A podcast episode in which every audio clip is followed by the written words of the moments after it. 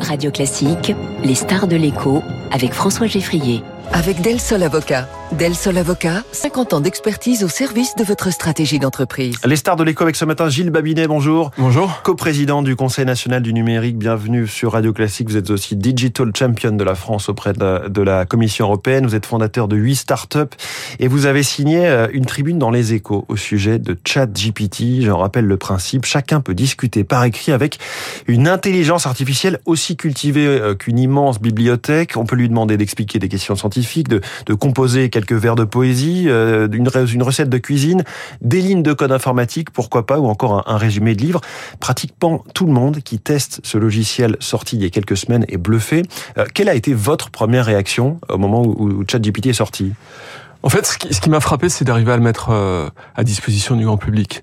J'avais déjà essayé des logiciels qui sont assez semblables et qui font à peu près la même chose, euh, notamment pour les journalistes. Euh, mais là, ce que j'ai trouvé intéressant, c'est que c'était vraiment le, le, Google entre guillemets de, de l'intelligence artificielle. Et, et je, je, le précise, on peut s'adresser à lui en français. Hein. Oui, tout à fait. L'interface est en anglais, mais vous lui posez une question en français, il vous répond euh, comme si euh, il vous connaissait très Exactement. bien. Exactement. vous l'avez donc pratiqué, vous avez, vous êtes beaucoup exercé ou amusé dessus? Ouais, je me suis pas mal amusé dessus. en fait, j'ai passé le, le, jour où ça a été mis en ligne, je pense, j'ai passé l'après-midi dessus euh, pour essayer d'en comprendre un petit peu les, les, les, forces et les limites.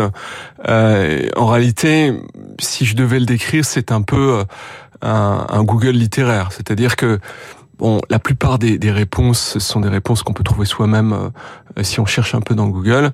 Euh, mais là, il y en a qu'une. Google, on a une liste avec plein de résultats et on clique ou pas. Oui, là, mais ce que je veux dire, c'est que rédigé. Ce que ça vous économise, c'est le temps de la rédaction. Oui. Euh, là, ça vous met ça en forme, ça vous crée les arguments, les contre-arguments. C'est c'est assez bien construit. Euh, la, la, le, il me semble-t-il, c'est un moment de révélation essentiellement pour l'Europe, parce que la Chine, elle avait déjà eu ça quand euh, Lee Sedol s'est fait battre au jeu de Go en 2011. Donc il y a quand même un certain temps. Et ça avait été quelque Donc, chose... Le jeu de Go, qui est un jeu très populaire, on, va, on peut comparer ça aux dames, par exemple, ou aux échecs. Et là, c'était une intelligence artificielle aussi de Google qui avait... C'était euh... de DeepMind, je crois, euh, à l'époque. C'est une donc société... IBM non, c'est une société britannique. Autant pour moi. Et, et donc, euh, le, ça aboutit à ce que euh, Xi Jinping a dit il faut que mon chauffeur de taxi comprenne ce que c'est que l'intelligence artificielle. Et je me souviens être allé en Chine quelques années plus tard, et mon chauffeur de taxi m'avait dit, vous savez, euh, j'ai lu un petit ouvrage qui a été fait pour les chauffeurs de taxi sur l'intelligence artificielle. Donc ça avait été pris au, au, pied de la lettre. Exactement. Alors ce logiciel ChatGPT, euh, c'est ce qu'on appelle de l'innovation de rupture. Euh, Qu'est-ce qu'on met derrière ce terme?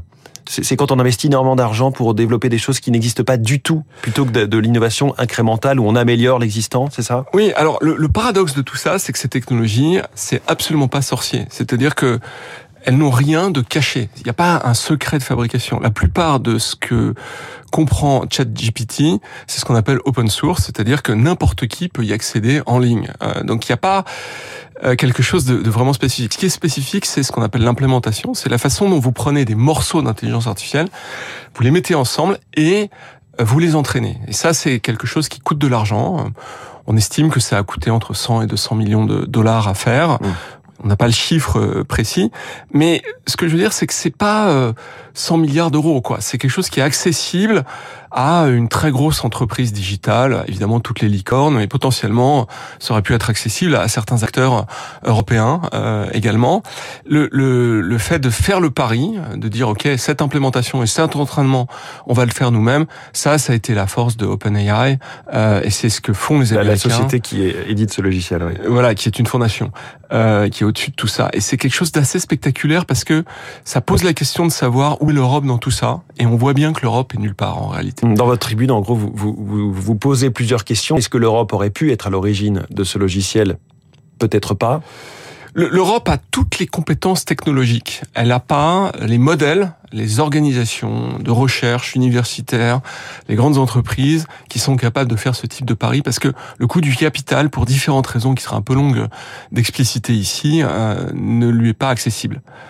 C'est-à-dire que les montants qui sont investis, on parle souvent, on, nous, il nous manque un Nasdaq européen, mais aussi on voit que les levées de fonds euh, sont bien plus faciles et bien plus rapides, en tout cas pour les, les différentes étapes euh, suivantes aux États-Unis qu'en Europe. C'est ça qui manque, c'est euh, justement ce tour de table de 100 millions qui peut arriver dans des startups françaises, mais, mais pas si vite, pas pour un projet aussi euh, peu abouti au départ, avec des, des finalités aussi peu définies.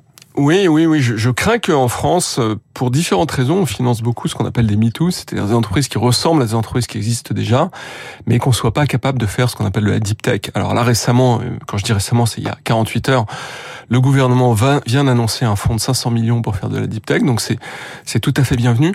Mais ce que l'on montre euh, dans un ensemble de travaux qu'on a publiés sur le site de l'Institut Montaigne avec Olivier Coste, c'est que finalement, on a structuré notre système social et économique autour euh, plutôt de, la, précaution et de l'aversion au risque et que c'est en train de nous tuer en hmm. réalité. Autre question que vous vous posez, est-ce que nous saurons nous emparer à présent de ChatGPT ou des intelligences artificielles de ce type? Sans doute pas au niveau qu'il conviendrait. Pourquoi? Non, parce que pour cette même raison, c'est qu'on va chercher à faire des MeToo, on va chercher à, et on va pas, on va pas faire des très grands paris. Ce qui est intéressant dans ChatGPT, c'est que n'importe qui le comprend. Tout simplement parce que voilà, c'est comme Google, vous posez une question, ça répond et c'est spectaculaire.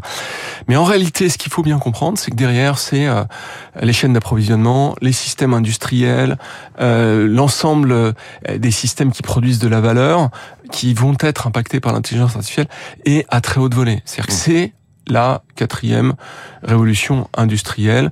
Ça va créer des richesses extraordinaires et on peut choisir de ne pas y aller, on peut choisir d'y aller. Et ça, c'est vraiment le moment de l'Europe, c'est maintenant. Mais est-ce que vous êtes en train de dire que là, on est en train de louper à nouveau On est clairement en train de le louper. Une marche? On est en train de louper une, marche et c'est une marche historique. C'est-à-dire que une fois qu'on l'aura raté, ça va être difficile de revenir parce que la caractéristique première des économies numériques, ce sont des économies de réseau. Euh, et les économies de réseau, ça crée des rentes, euh, ça crée des monopoles, et si vous en avez pas, c'est difficile de rattraper. Il y a la question du, du progrès aussi qui interroge. Vous, vous êtes frappé du, de la somme de réactions suscitées par ce logiciel, plus particulièrement sans doute en Europe et peut-être en France. Dire que tout le monde dit oh là là c'est terrible. Ouais, je me suis amusé à faire un truc, c'est que j'ai euh, j'ai comparé sur les grands thèmes, donc la disparition de l'emploi, euh, le, le, fait de tricher aux examens, euh, quels sont les grands fantasmes ou craintes autour de ce logiciel Oui, j'ai comparé ça. Donc il y a, 4-5 sujets. J'ai comparé sur euh, deux trois journaux euh, américains et euh, ce qui se disait un peu dans Google News en France.